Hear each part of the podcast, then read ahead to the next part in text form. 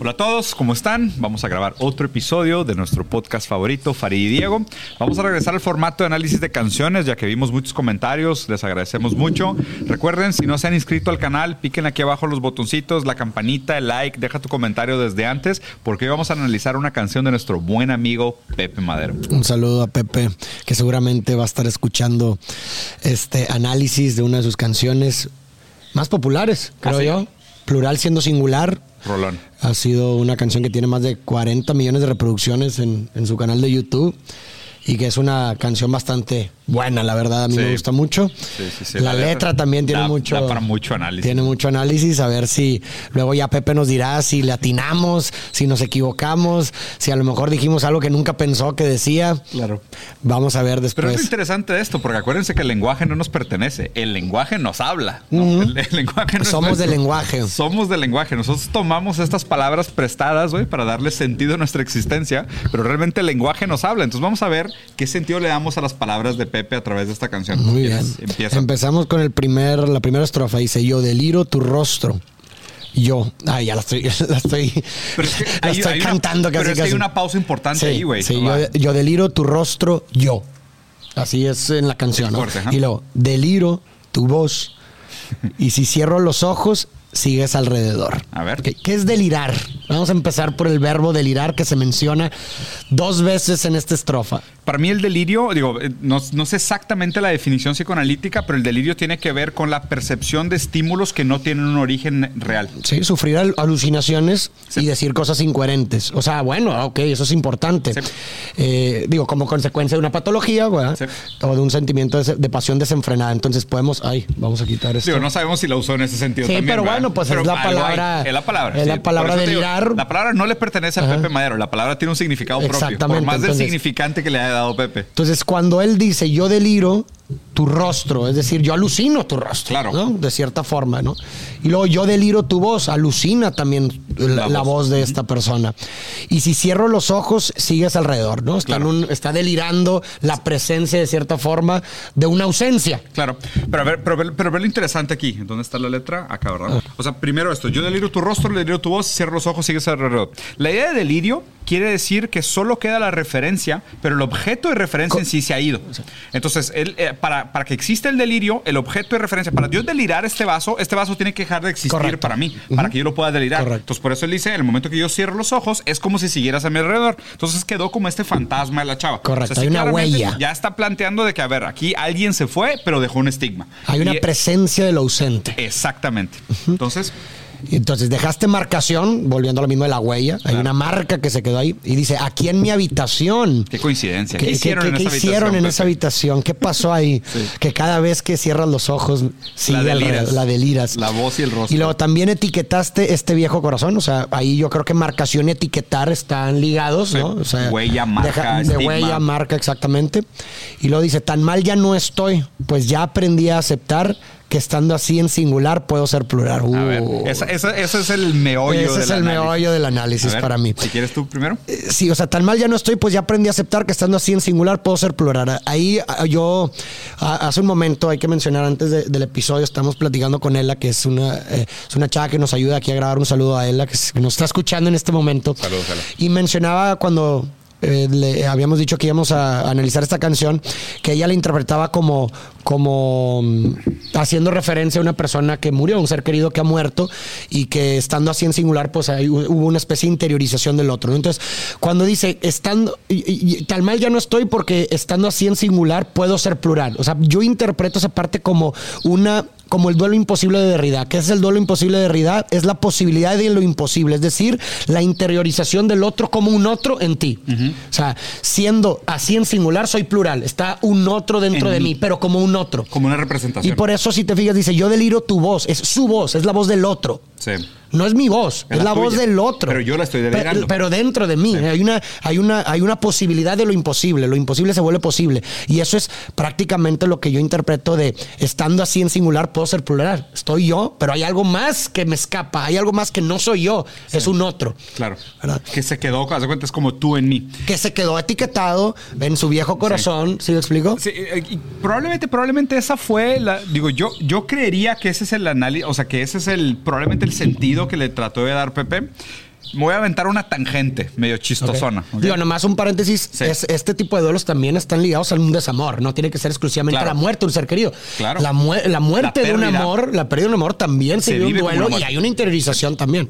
Totalmente, ¿no? La pérdida de un ser querido se puede vivir como un duelo fúnebre. O sea, se puede vivir como una muerte, ¿no? Porque desaparece el objeto de referencia de, tu, de tu, tu percepción. Voy a ir por la tangente y voy a hacer un análisis un poco distinto, ¿no? Entonces dice, tan mal ya no estoy, pues ya aprendí a aceptar que estando así en singular puedo ser plural. Es casi como decir, cuando tú estás con una persona a la que amas, existe este, este, esta transferencia del deseo hacia el deseo del otro, donde tú tienes que ser para el otro, ¿sabes? Entonces, cuando estás con una persona amada, tú tienes que ser para esa persona amada. Cuando ya no estás con esa persona amada, puedes ser muchas cosas. ¿ok? Entonces, estando así en singular, estando solo, Ya, ok. Puedo hacer muchas cosas. ¿Sabes? O sea, esa, esa es la interpretación que yo le di, como diciendo de que ahora que ya no respondo a tu deseo, ahora que yo no estoy colgado de tu deseo y ya te interioricé y solo vives como un fantasma en mí, inclusive yo puedo ser plural. O sea, inclusive yo puedo darme el permiso de ser otra persona, de ser distinto a lo que era en singular para ti. Ya. ¿Sabes? Porque creo que está interesante. en, en el amor existe como esta intento de la fusión de los cuerpos amados, ¿sabes? O sea, el abrazo, sí, sí, sí. el abrazo es cuando tú quieres interiorizar el Nos otro tenemos objeto. en uno, el uno en el otro. Exactamente. Entonces es tan- casi como espejismo de yo solo soy para ti, yo solo soy para tu deseo, yo solo soy para cumplir tus expectativas. Pero cuando ya no estás y ya te interioricé, pues ya puedo ser muchas cosas. Ya tengo que verme en la mirada de muchos otros y puedo ser plural. O sea, puedo otra vez ser, ser muchas cosas, güey. Creo que ahí hay o sea, sí, una sí, doble claro, que está claro, interesante, ¿no? súper. Y luego dice, tú pides nomás que te llegue a superar, que empiece una vida nueva a partir de ya. Que, que- que, bueno, creo que vemos esta dicotomía también, o sea, está este lado como si, eh, volviendo al punto de la interpretación del- de la muerte de un ser querido, pues puedes pensar como esta idea de que, bueno, pues el, ser querido, tú te imaginas que lo que quieres es que tú sigas adelante, que Claro. superes, que vivas una vida nueva, que salgas adelante. Que la dejes. A partir de ya y que ya, ajá, que, que, que la dejes, ¿no? Como también en un desamor lo puedes vivir de la igual forma, ¿no? Una persona que, eh, que ya te deja, que ya no te quieres, como ya supérame, Sí. sigue, empieza una, nueva- una nueva vida sin mí, ¿no? Y luego dice él, no, le responde, ¿no? De cierta forma, no te preocupes más, yo no te estoy pidiendo que regreses a mi hogar, no te preocupes más, pues no te necesito aquí conmigo para amarte. Creo que aquí nos podemos detener. A ver, y mira, y ve, ve qué chistoso. O sea, la estrofa anterior le dice, tú, Tú pides no más que te llegue a le llegue a superar, que empiece una vida nueva a partir de ya. Y él dice, no, no, no. Literal. No, no y no. Y Las primeras palabras ¿no? de... O Sí. sea, es- el- está bien interesante. Y no sé si fue a propósito, pero lo primero que me parte es como digo, y obviamente no, aquí son, son deslices. ¿no? Claro, claro, O sea, la, la palabra, lapsus, sí, son lapsus. O sea, qué interesante que él mismo plantea la idea como que la chava le dijo de que, oye, supérame, déjame, sigue con tu vida. Y él dice, no, no, no. Sí, sí, O sí, sea, sí. de que- Hay un- sí, claro, claro. Hay una cierta.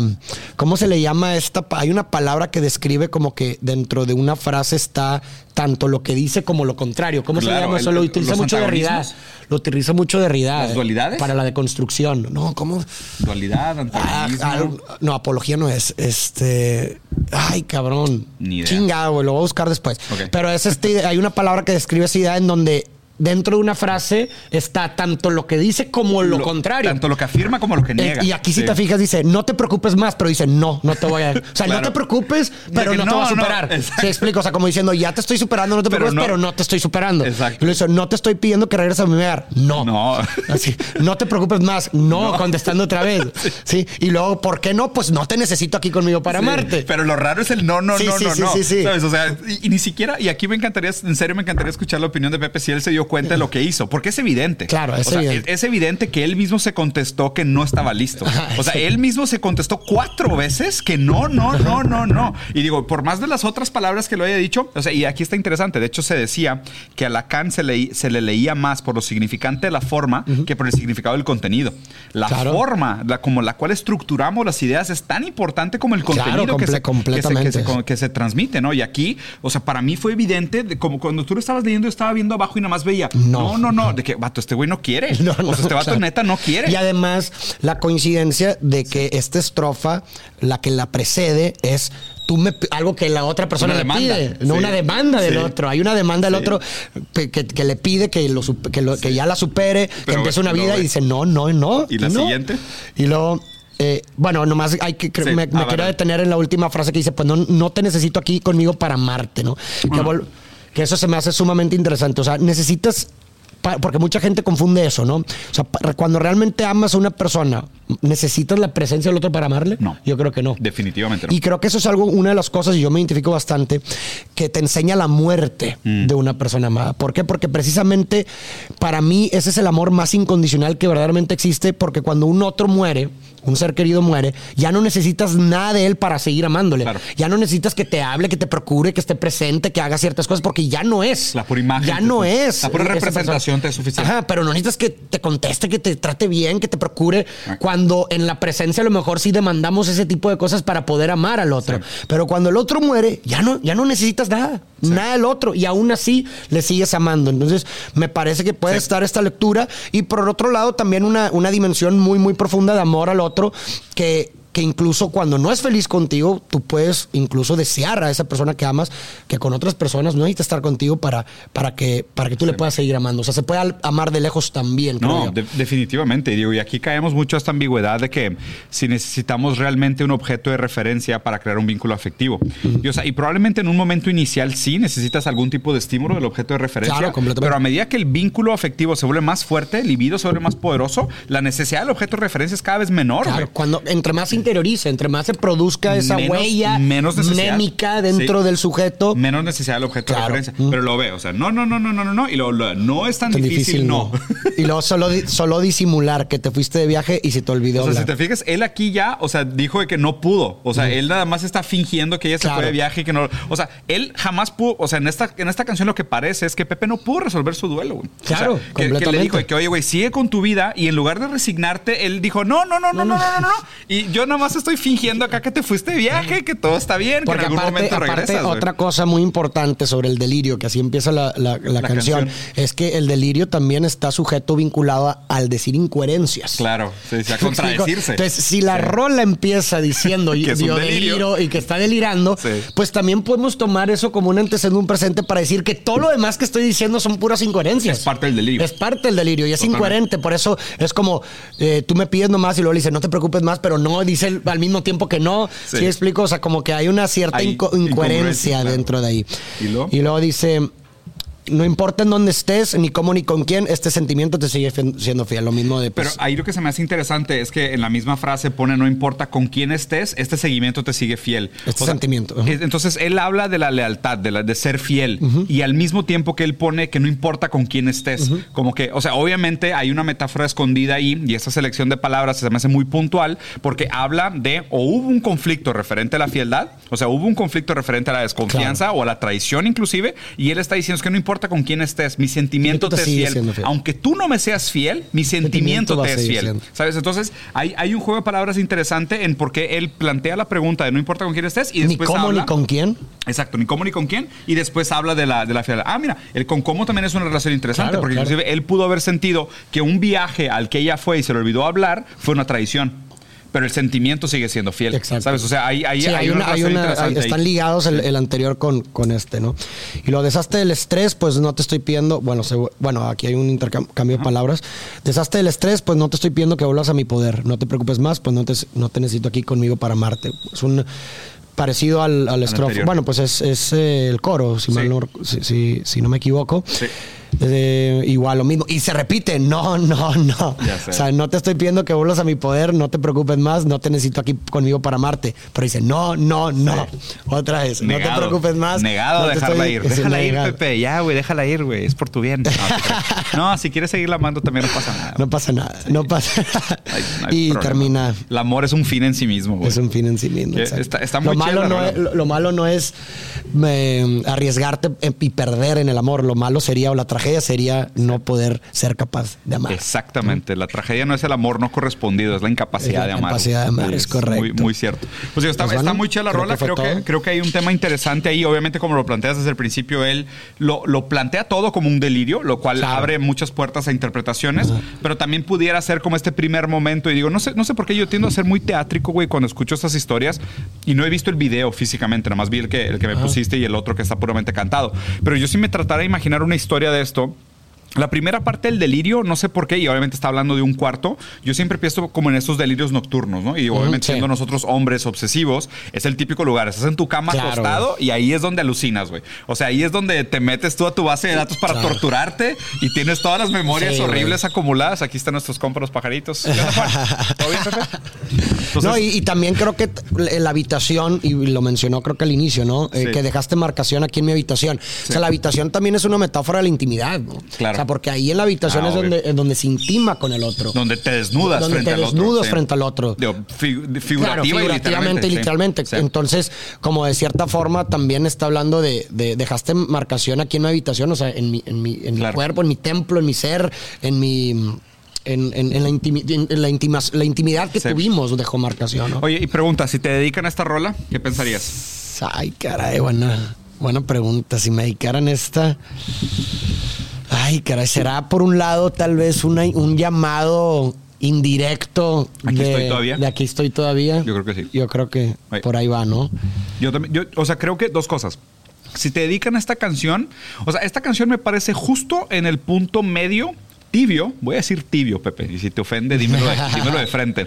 Me parece justo en el punto medio tibio entre ya te superé, pero sigo disponible. Sí, sí, exacto, exacto, O sea, me sí. parece que una canción Sí, que sí. está, haz de cuenta, en el filo, güey, de la la navaja. delgada entre, línea. ya me vales, ya te puedo amar sin que estés aquí, pero si, si cambias Si de idea, cambias de idea, mi sentimiento estoy- te sigue, te sigue siendo, siendo fiel, fiel, y aquí güey. ando y la madre. Entonces, o sea, está justo ahí en medio. Entonces, está interesante. Si te dedican a esta canción, probablemente es alguien que te quiere mostrar que es capaz de proseguir estar su sin vida sin ti. pero al y mismo tiempo no descarta la La puerta se cuenta que está cerrada, pero no trae seguro y se ve tantita luz, así, tantilla luz. Esa sería mi interpretación de la canción.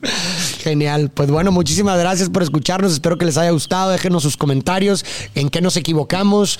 ¿Qué se nos escapó? ¿Qué interpretan ustedes? Pepe, ¿qué opinaste, Pepe? ¿Qué opinaste tú, Pepe? ¿Qué opinas? Mándanos tu comentario. ¿Sabías que habías cantado sobre eso o no sabías? bueno, saludos, raza. Vamos. Ay. Muy chido, güey.